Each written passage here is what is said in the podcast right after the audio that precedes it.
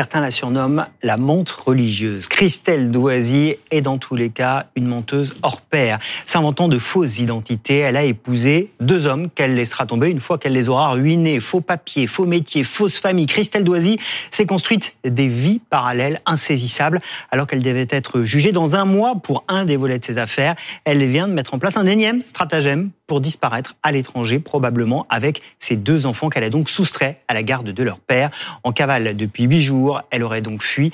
Tous les détails avec Elisa Trana. Les fuyards circuleraient à bord de ce camping-car loué par le nouveau compagnon de Christelle Doisy avant les vacances de la Toussaint et jamais rendu à son propriétaire. Avec elle, ses deux enfants dont elle n'avait pas la garde.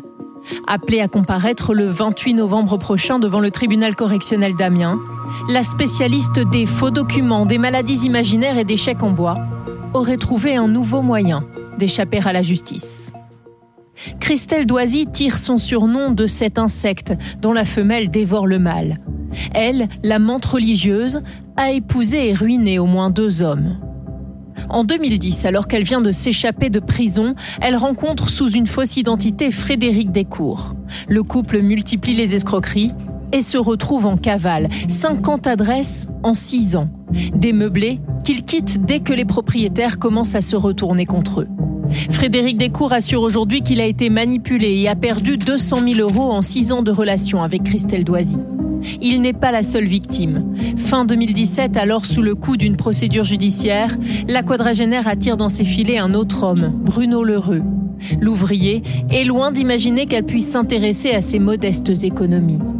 Il découvre le vrai visage de sa femme un soir de juillet. Christelle Doisy s'est volatilisée en emportant toutes leurs affaires, laissant dans la boîte aux lettres un avis d'expulsion pour loyers impayés. Le mystère Christelle Doisy. On va voir ça avec nos invités. Iliassine Mahalaoui, bonjour, merci d'être avec nous. Vous êtes l'avocat de Frédéric Descours, l'ex-compagnon de Christelle Doisy. Joseph Agostini, bonjour, merci d'être là. Vous êtes psychologue, psychanalyste, auteur notamment du livre Tueur en série sur le divan aux éditions en volume. Merci d'être avec nous. Maître, on va d'abord rappeler que votre client, euh, Frédéric Descours, est donc le premier mari euh, de Christelle Doisy. Elle s'était présentée à lui d'ailleurs sous le nom d'Alexandra euh, Bertrand. C'était l'une de ses fameuses fausses identités. On précise aussi que votre client il est poursuivi pour complicité, on aura l'occasion d'en reparler. Lui, évidemment, dit qu'il n'a rien à voir avec cette affaire. Comment s'est-il fait manipuler? Comment tout cela a commencé pour lui, selon ses dires? Qu'est-ce qu'elle lui a raconté, euh, cette fameuse Alexandra Bertrand? Alors déjà, il faut comprendre euh, que Monsieur Frédéric Descours, lorsqu'il euh, finit sa carrière militaire, le souhait qui est le sien, c'est de pas de retrouver, mais en tout cas plutôt de fonder une famille. Et donc en réalité, il trouve chez Madame Doisy ce qu'il pourrait, euh, en tout cas, euh, concevoir dans son idée en tant que idée familiale. Et donc, il y a une confiance assez, euh, j'ai envie de dire, naturelle qui s'installe.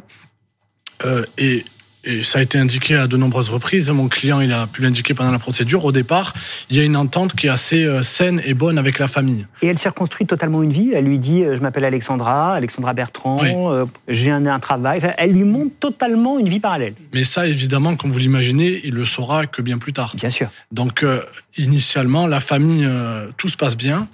Et puis ensuite. Et tout tient la route dans son histoire alors, toute chaîne à route, il n'y a pas non plus de mensonges dès le départ qui peuvent faire penser à, une menteuse. C'est-à-dire que lui, il est de bonne foi initialement.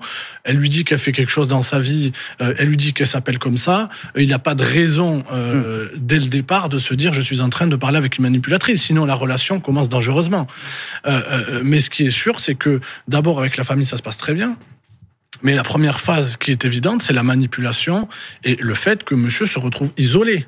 Hmm. C'est-à-dire que sa famille n'est plus parole ni même euh, porteuse de vertu et qu'en réalité, euh, il faut euh, désormais l'écouter à elle et que monsieur doit, j'ai envie de dire, suivre un peu les désidératas qui lui sont imposés. Elle lui ment, elle l'isole et elle va aller plus loin parce qu'elle va l'entraîner dans une théorie du complot qui font qu'ils vont déménager en permanence, ils vont avoir, ils vont multiplier les adresses. Qu'est-ce qu'elle lui dit? Alors ce qui est ce qui est très important dans ce que vous développez, c'est ce que je disais tout à l'heure en off avec votre le second invité, c'est qu'en réalité, c'est la manipulation aussi. Hein, je, je, je, laisserai le soin d'être plus euh, à même de l'expliquer, mais ça vient par strates.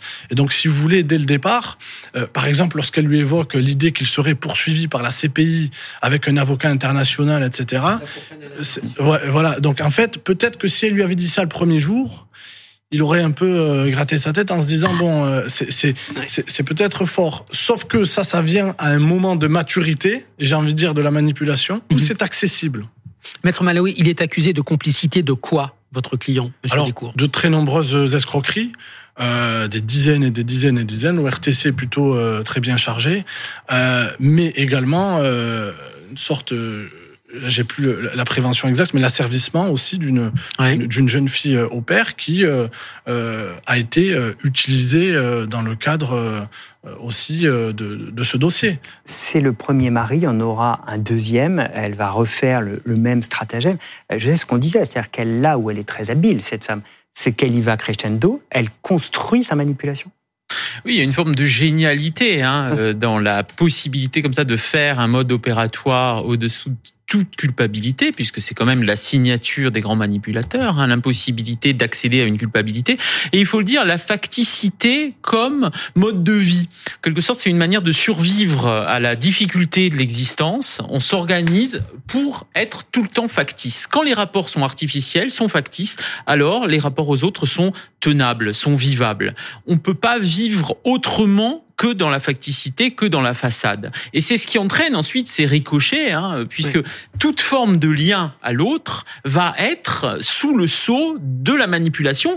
C'est à ce prix-là qu'on peut survivre finalement au lien, euh, donc à une angoisse existentielle. On avait dit à propos du docteur Roman, qui était un grand menteur, un peu, un peu comme elle, hein, comme même choisi, qu'il fallait avoir une intelligence supérieure parce qu'il faut se souvenir du mensonge là où on l'a laissé quand on parle avec une personne quand on la revoit la fois suivante pour reprendre le mensonge là où on l'a laissé. Donc s'installer dans le mensonge, oui. c'est comme une mécanique intellectuelle. Absolument. Euh, bon, alors on parle d'histoire d'histoire triste, mais qui est fascinante. Oui, et il faut avoir une passion comme ça de la perversion et un raffinement. C'est-à-dire que l'intelligence est forgée au gré des années et au fur et à mesure, comme le disait Maître Malawi, il y a comme ça cette ce savoir-faire avec la perversion.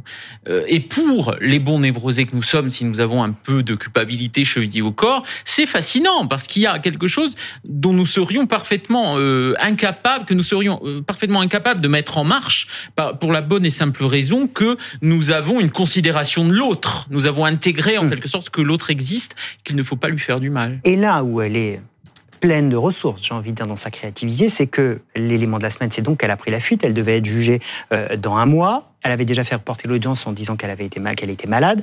Là, c'était les vacances de la Toussaint, ses enfants les deux enfants qu'elle a eus avec votre client sont placés. Euh, elle les avait en garde pendant les vacances de la Toussaint. Elle ne les ramène pas. Elle avait demandé qu'ils prennent une grosse valise. Elle avait fait mmh. refaire leurs papiers. Elle avait tout prémédité, selon mmh. vous? Alors, je, veux mettre en exergue quelque chose de très important. Il y a un dossier pénal. Euh, il sera jugé ou ils seront jugés. Mais euh, c'est important pour moi de le dire. Le choc le plus violent pour mon client aujourd'hui, Monsieur Frédéric Descours, c'est et je pèse mes mots, c'est d'être, de s'être fait voler ses enfants pendant 7 ans et demi. 10 et 12 ans. C'est irrattrapable. Même la marque et le saut de l'innocence, s'il doit euh, être relaxé, ce que je plaiderai évidemment avec vigueur, ne rattrapera pas ce temps perdu. Et, vous l'aviez vu venir, cet enlèvement? Alors moi, je, ce que j'ai vu venir, on l'a vu venir depuis très longtemps. C'est-à-dire que moi, ce que je veux dire quand même, c'est qu'en 2022, il y a déjà une subtilisation, un enlèvement des enfants. Il y a plus de traces. Vous avez aujourd'hui dans ce dossier ce que je dénonce depuis le départ, une aide sociale à l'enfance qui permet euh, euh, à, Madame Doisy, sans l'accord de Monsieur Descours, de faire les papiers d'identité, sans l'accord du magistrat. Donc euh, on est on est totalement, je vous le dis très sincèrement, qui suit qui suit ce dossier depuis cinq ans, on est quasi dans le surnaturel. Comment est-ce que vous allez comment est-ce que vous allez le défendre? Vous allez plaider quoi? Est-ce que vous allez plaider quelqu'un qui s'est totalement fait tromper?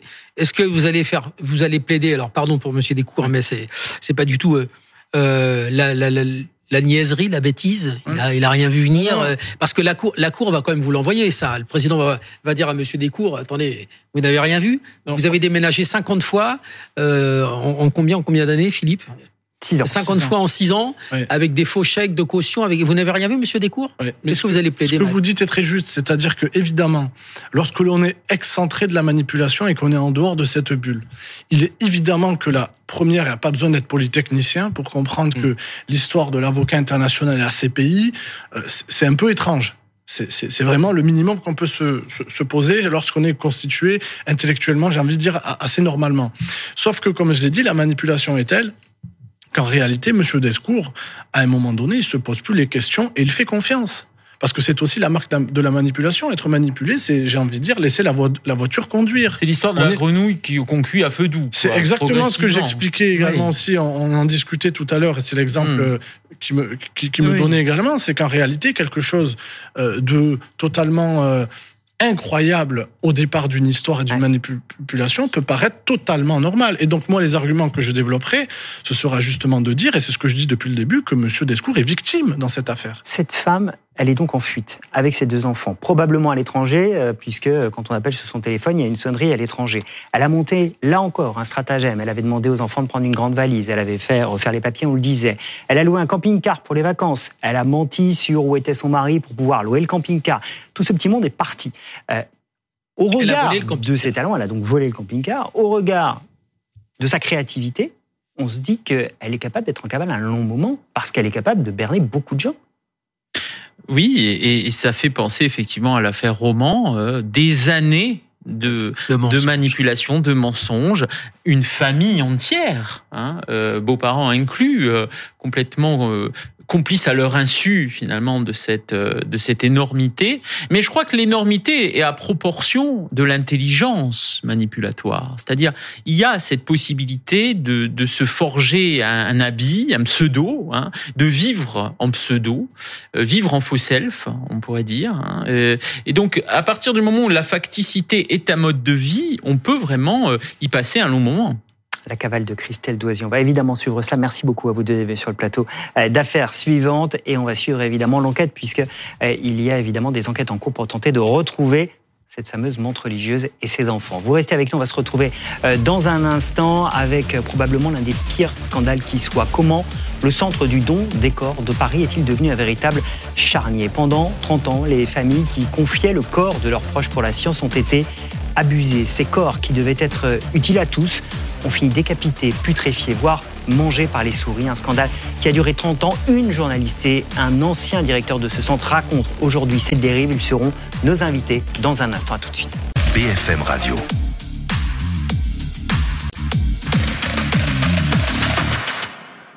13h21, soyez les bienvenus si vous nous rejoignez sur BFM TV, la suite d'affaires suivantes, votre magazine qui décrypte chaque semaine l'actualité police-justice. C'était un scandale d'État, peut-être sans précédent. Pendant plus de 30 ans, le centre du don des corps de l'université Paris-Descartes a été laissé totalement à la dérive, au point de devenir un véritable charnier. Des milliers de corps décapités, putréfiés, abandonnés aux souris. Ces corps, ils avaient été donnés pour permettre l'avancée de la science. Comment cette situation a-t-elle pu exister si longtemps? Qui a fermé les yeux? Qui est responsable? Plusieurs mises en examen ont été prononcées et la justice enquête.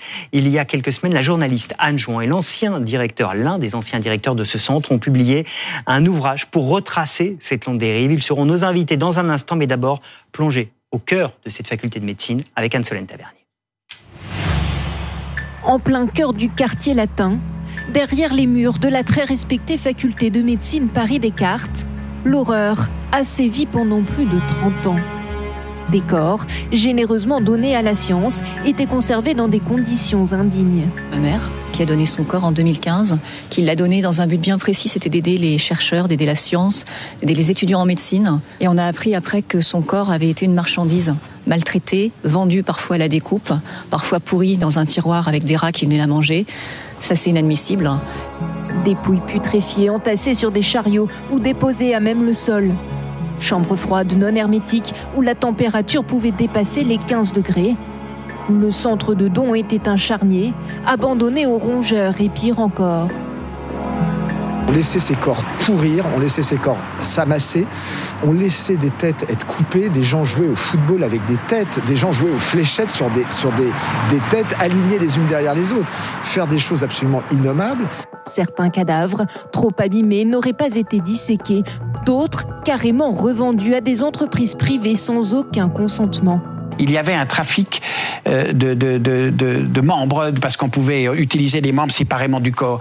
Et il y avait quelqu'un qui trafiquait et qui euh, faisait payer alors sous la main. Suite au scandale, le Centre du don des corps a fermé ses portes en novembre 2019.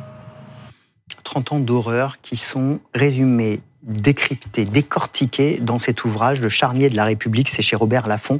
Anne Jouan, vous en êtes la co-auteur. Merci beaucoup d'être avec nous. Vous êtes journaliste. Richard Douard, bonjour. Merci d'être avec nous également. Vous êtes co-auteur aussi, chirurgien, ancien directeur du Centre du Don des Corps. Euh, et puis on cite également Dominique Cordet, euh, qui a coécrit cet ouvrage avec vous, ancienne secrétaire générale euh, du Centre du Don des Corps pendant une période.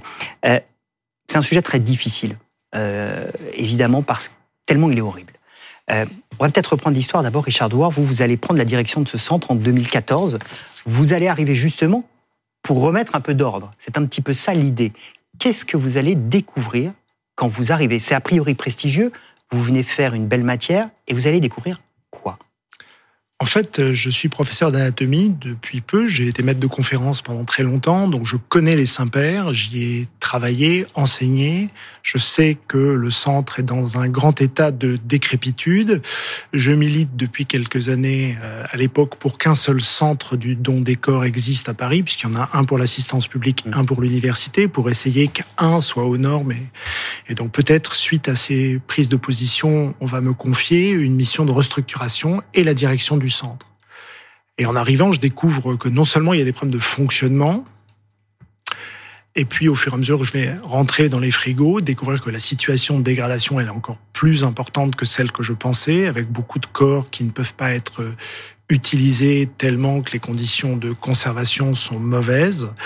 Et euh, je vais essayer, dans un premier temps, de remettre de l'ordre dans le fonctionnement, notamment en demandant le recrutement d'une secrétaire générale qui chapeaute réellement euh, le centre, qui est Dominique Cordet, et puis euh, en essayant d'obtenir des travaux pour une refonte complète. Alors on va évidemment évoquer ce travail que vous allez essayer de faire et les murs que vous allez avoir face à vous, la difficulté.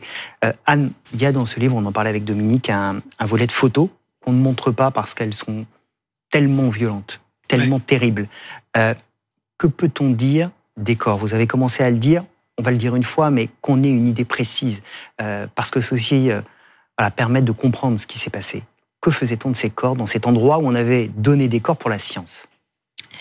En fait, ce qu'il faut comprendre, c'est que euh, le centre de l'université Paris Descartes était un endroit dans lequel on pratiquait le démembrement, à la différence du centre du Fer-Moulin dont vient de, de, de parler Richard. Donc, c'était un centre d'anatomie très prestigieux, le plus grand d'Europe en termes de corps reçus par an. Et euh, à cause de la vétusté des locaux, de moult dysfonctionnements, les corps étaient euh, très souvent euh, abîmés puisque un quart d'entre eux très régulièrement partaient directement à la crémation sans avoir pu être disséqués tellement ils étaient mal conservés et abîmés. Et beaucoup de corps étaient effectivement démembrés pour des études tout à fait nobles et normale euh, d'anatomie. Et on découvre avec ces, photos, quand euh, un chirurgien me les confie pour la première fois en, 2019, en fait, ce, au début, je pense à des toiles de Jéricho, avec des corps laissés complètement à l'abandon. Et puis après, j'apprendrai qu'en fait, Jéricho peignait des corps de défunts avec des, des, pièces anatomiques, comme on dit, des morceaux de corps, chez un de ses amis médecins, et que les voisin de cet ami médecin se plaignait très régulièrement des odeurs qui émanaient de, chez lui. Ben, dans ces photos, c'est la même chose, c'est-à-dire qu'on a des corps euh, démembrés. Il y en a certains. Je pense que les photos les plus impressionnantes, pour moi, sont celles de 1988. Notamment euh, une photo sur laquelle on a euh, des corps ouverts avec les, fluides qui, coulent et pour les absorber, de la sueur a été mise sur les chariots qui les accueillent. Et euh, certains ont encore euh, les électrodes sur la poitrine. On a des corps entassés, on a des corps mangés par les souris. vous racontez dans votre ouvrage qu'il y a tellement peu de moyens que par moment que on est obligé de transporter ces corps sur soi, sur ses épaules effectivement, il y a eu des, des, pannes parmi les. Il faut, il faut savoir que ce centre était euh, euh utilisait le modèle de cadavre frais, ce qui est une notion un peu abstraite, mais qui veut dire que c'est un modèle autopsique, c'est-à-dire on utilise des corps dans les trois premières semaines après le décès. C'est un modèle extrêmement exigeant en termes de conservation pour des raisons évidentes. Or, les frigos datent de 53.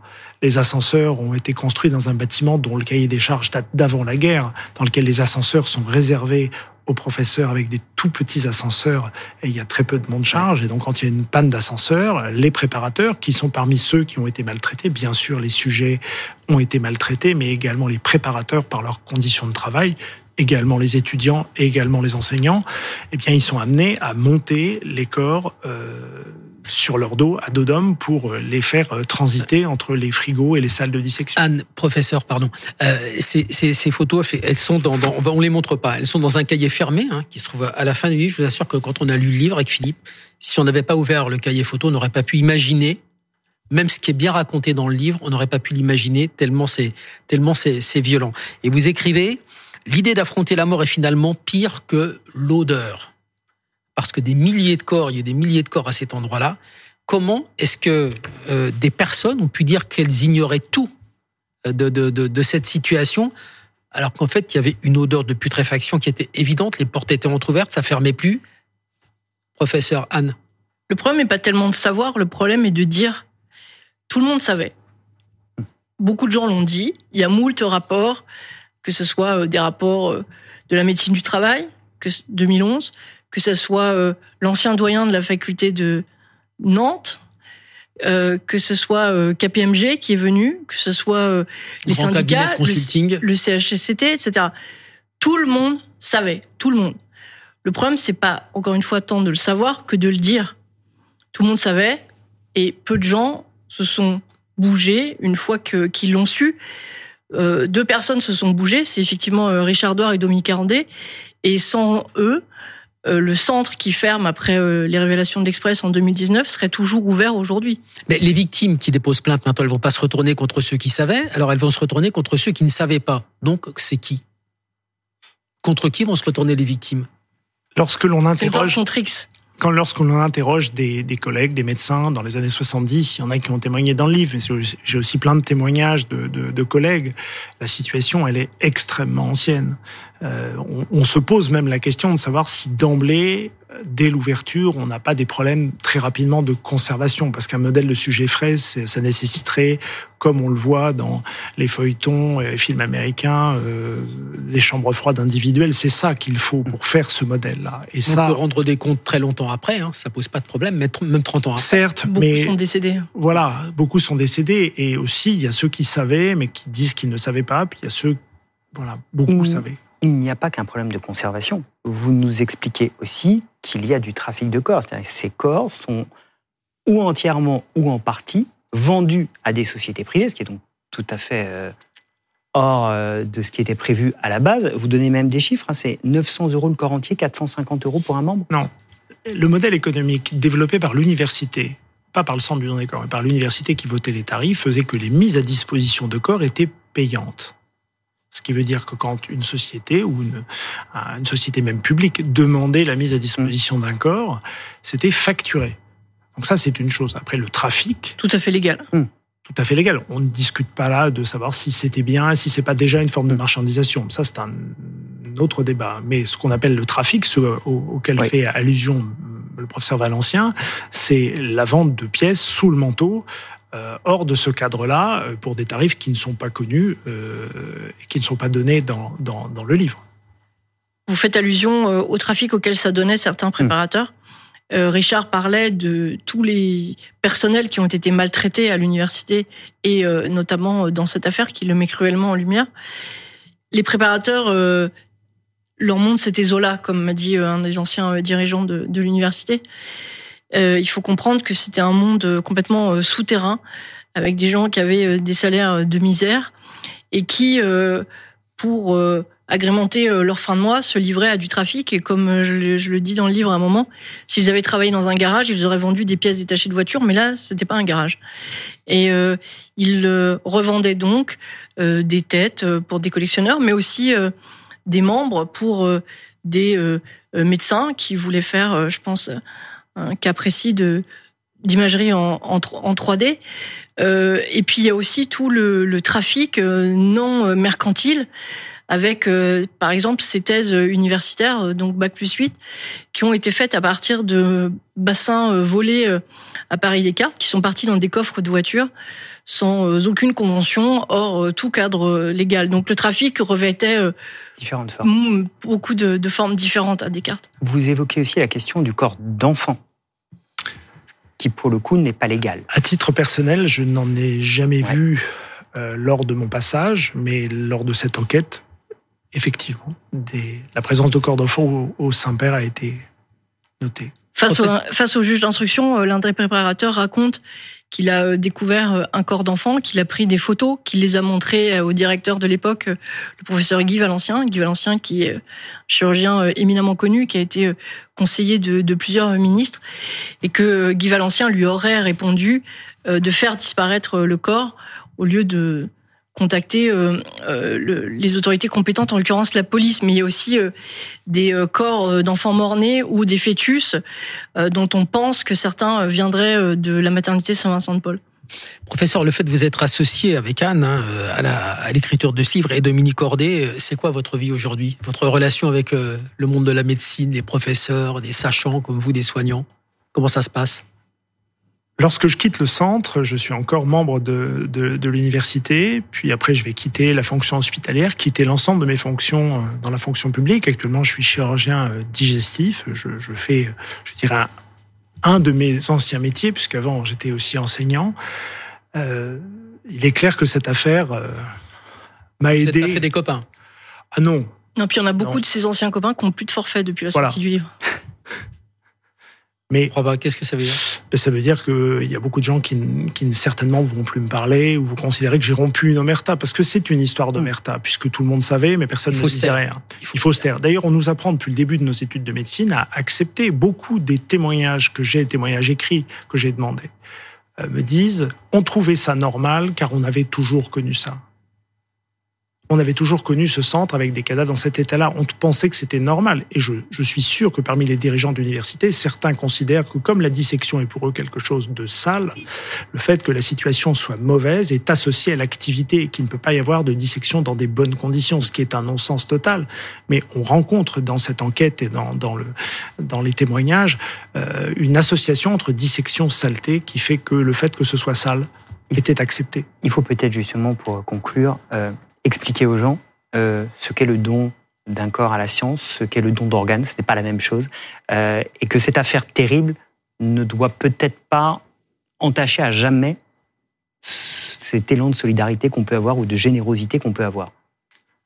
Tout d'abord, le, don d'organes, euh, c'est, on est tous présumés donneurs sauf opposition. Il faut mourir dans des conditions qui soient, qui permettent que le cœur continue à battre. Ça, c'est encadré par la loi euh, sur les dons d'organes. Le don du corps, c'est une disposition testamentaire, c'est la dépouille. Il n'y a donc pas de supposition d'accord. Si on ne donne pas expressément son corps, personne ne va venir le chercher, puisque sur les réseaux sociaux, il y avait des gens qui faisaient la confusion. Il faut vraiment euh, être clair là-dessus.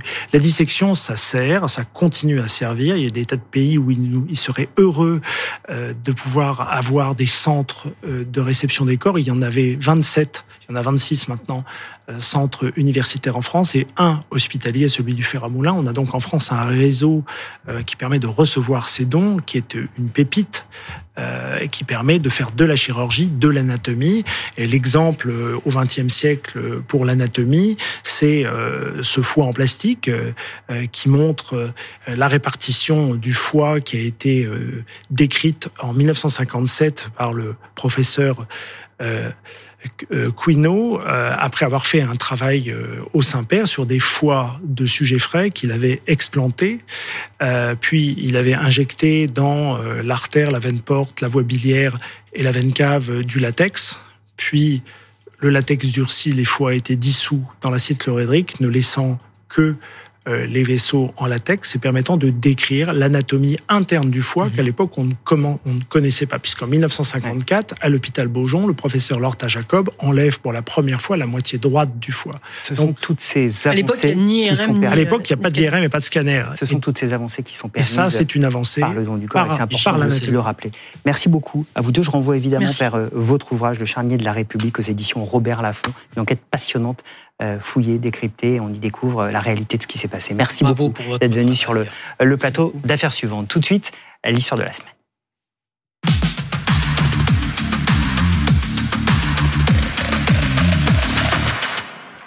La famille Védrine est une famille plutôt fortunée, éduquée et tout à fait respectable. Son malheur, être tombé au début des années 2000 sur un affabulateur extrêmement talentueux, Thierry Tilly. Cet escroc va réussir à convaincre pendant dix ans cette famille de vivre reclus dans la peur. Euh, Ses onze membres seraient en effet menacés de mort, menacés par un complot ourdi en haut lieu.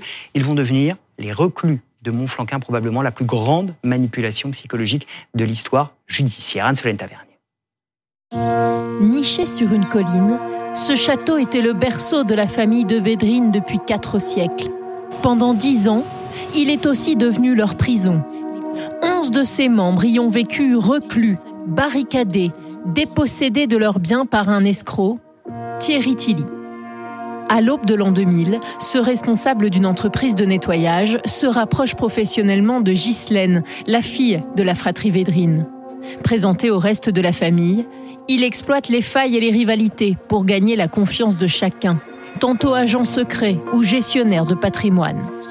Thierry Tilly leur raconte qu'ils sont victimes d'un complot, le fisc et les francs-maçons leur en veulent.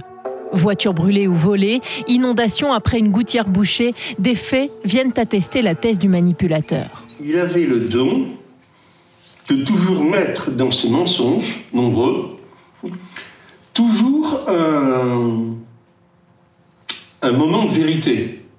Donc euh, nous, euh, ben, on s'attachait toujours la partie vérité de ce qu'il nous racontait. Les années passent, les Védrines, paranoïaques et privées de discernement, perdent leurs meubles, leurs biens, pour un total de 4 millions d'euros. En 2008, ils se séparent du château Martel et partent rejoindre Thierry Tilly à Oxford. En Angleterre, l'emprise continue jusqu'à la fuite de Christine, la belle-fille. Elle raconte alors les sévices endurés et la machine judiciaire se met en marche. En 2013, Thierry Tilly est condamné en appel à 10 ans de prison. La famille de Védrinel ne récupérera jamais son château. Et avec nous sur le plateau d'affaires suivantes, Margot Dademar, bonjour, merci d'être avec nous. Vous êtes euh, journaliste fait divers au Figaro.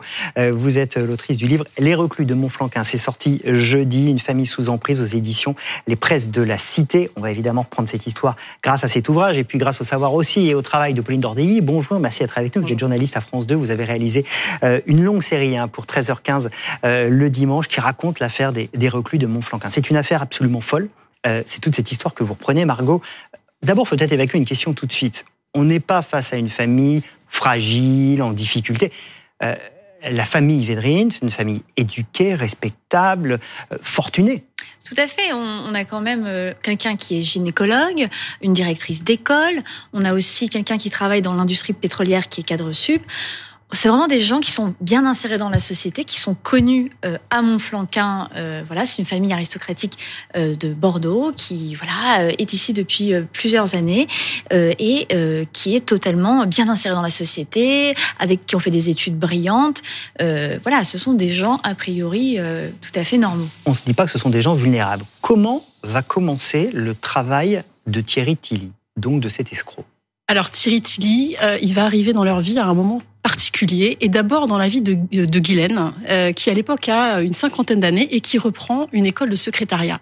Donc c'est un challenge, euh, elle est assez stressée à ce moment-là et puis elle traverse une période un peu difficile, elle a une crise de couple, Mm. c'est un moment où elle est un petit peu fragilisée et où cet homme, Thierry Tilly, va lui être présenté par un parent d'élève comme une personne ressource. Voilà, quelqu'un qui va pouvoir l'aider, quelqu'un qui va pouvoir résoudre un peu tous ses problèmes euh, par euh, l'intermédiaire de sa société de nettoyage. Et c'est comme ça qu'il va rentrer dans leur vie, d'abord dans cette idée de rendre des services euh, à l'école. Et alors, Margot, vous nous racontez, comme vous l'avez fait d'ailleurs dans votre série, à quel point il va accumuler les petites briques les unes derrière les autres pour totalement faire basculer Guylaine. Oui, c'est ça qui est assez particulier, c'est que il rencontre Guylaine donc en 97 et en fait il devient d'abord son ami, son mm. confident. Euh, comme vous le disiez tout à l'heure, effectivement, elle rencontre des difficultés dans son couple. Elle va se confier à cet homme qui, qui est une oreille attentive. Euh, il lui donne des conseils, il l'aide. Et c'est comme ça pendant deux, trois ans.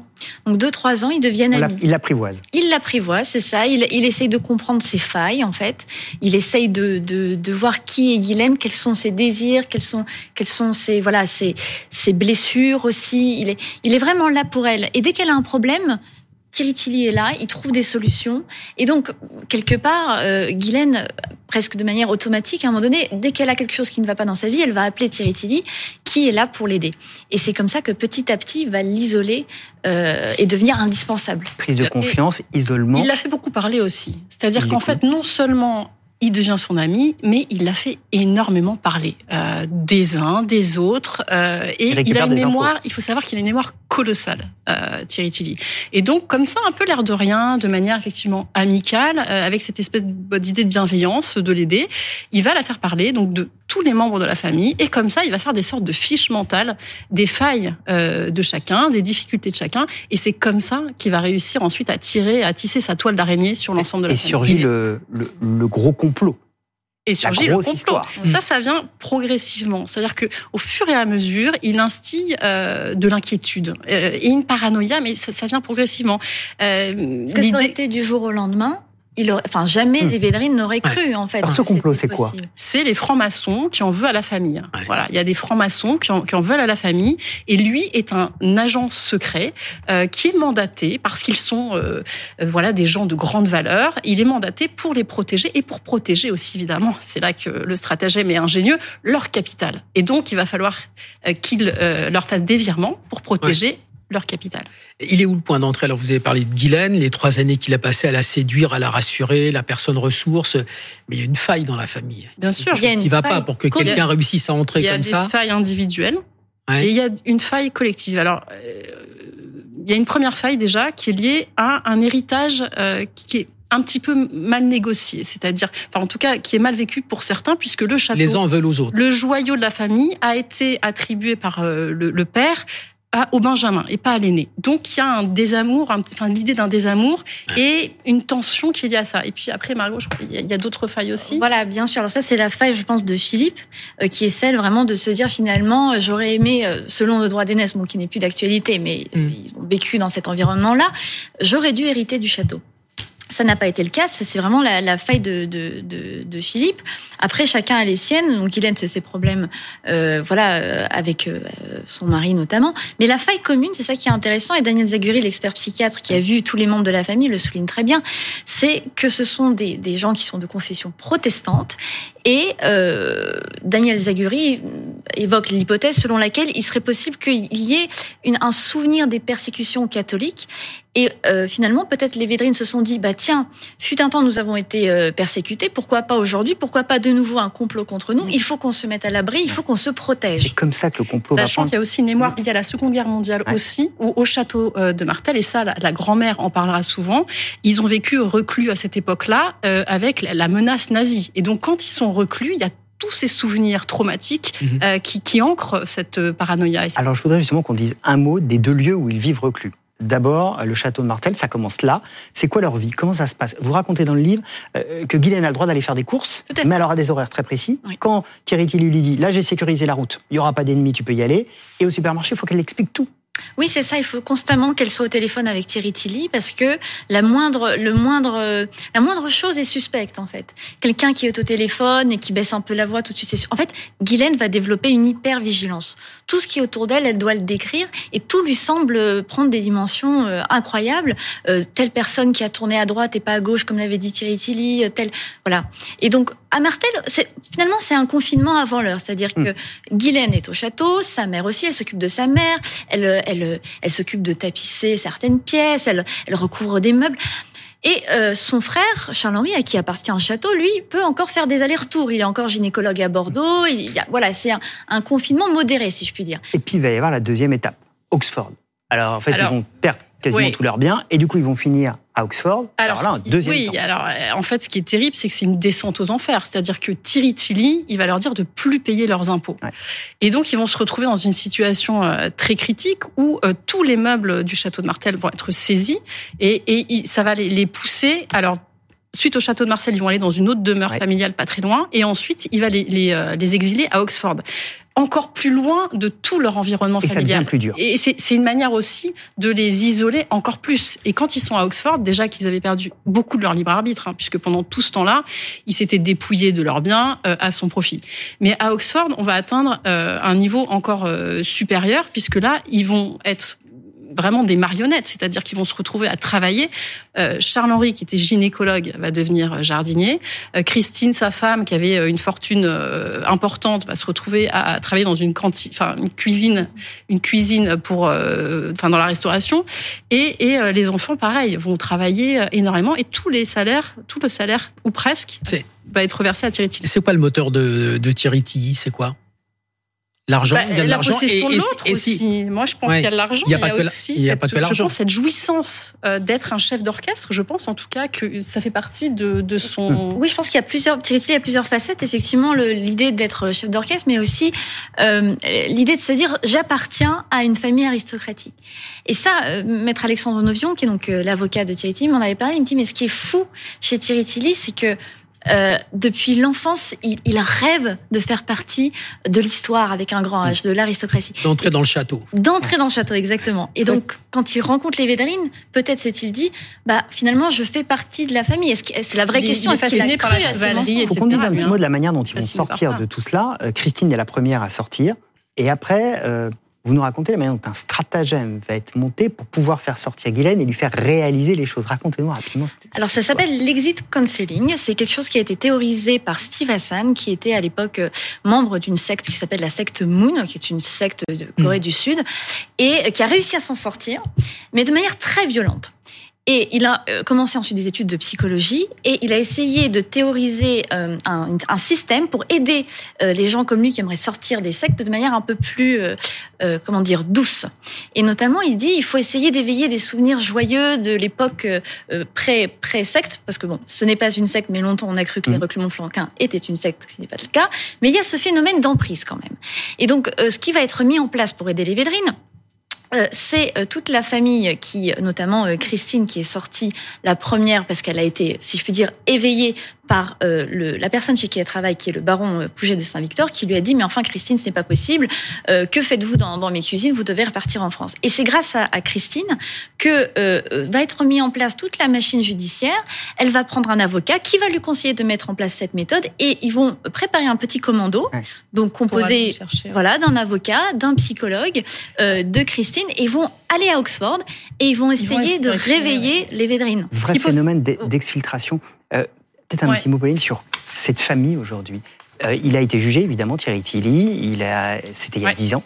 Euh, comment elle vit cette famille aujourd'hui Comment elle s'est reconstruite Bah, il faut savoir qu'il y a des sentiments qui sont, qui ont été, enfin, il y a plein de choses qui ont été difficiles pour eux. Déjà, la honte, forcément, comme toute victime, euh, bah, quand même d'une grosse escroquerie. Et puis la culpabilité chez certains, les parents notamment. Moi, je me souviens de Christine de Védrine, qui est, voilà, une femme qui avait toujours été euh, extrêmement dévouée à sa famille et qui avait cette, voilà, ce sentiment d'avoir euh, laissé ses enfants entre les griffes de ce, de cet, de cet escroc. Donc voilà, c'était, ça a été très difficile, mais ils ont réussi à se reconstruire, à recréer euh, les noyaux familiaux.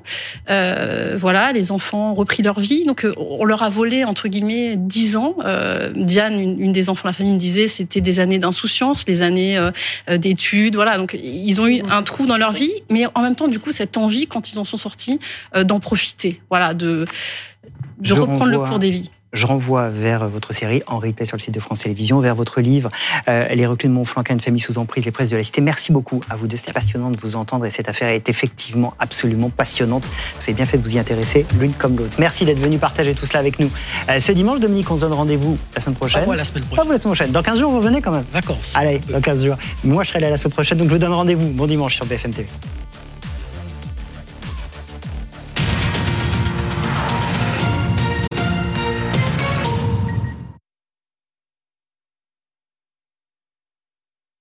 Affaire suivante sur BFM Radio.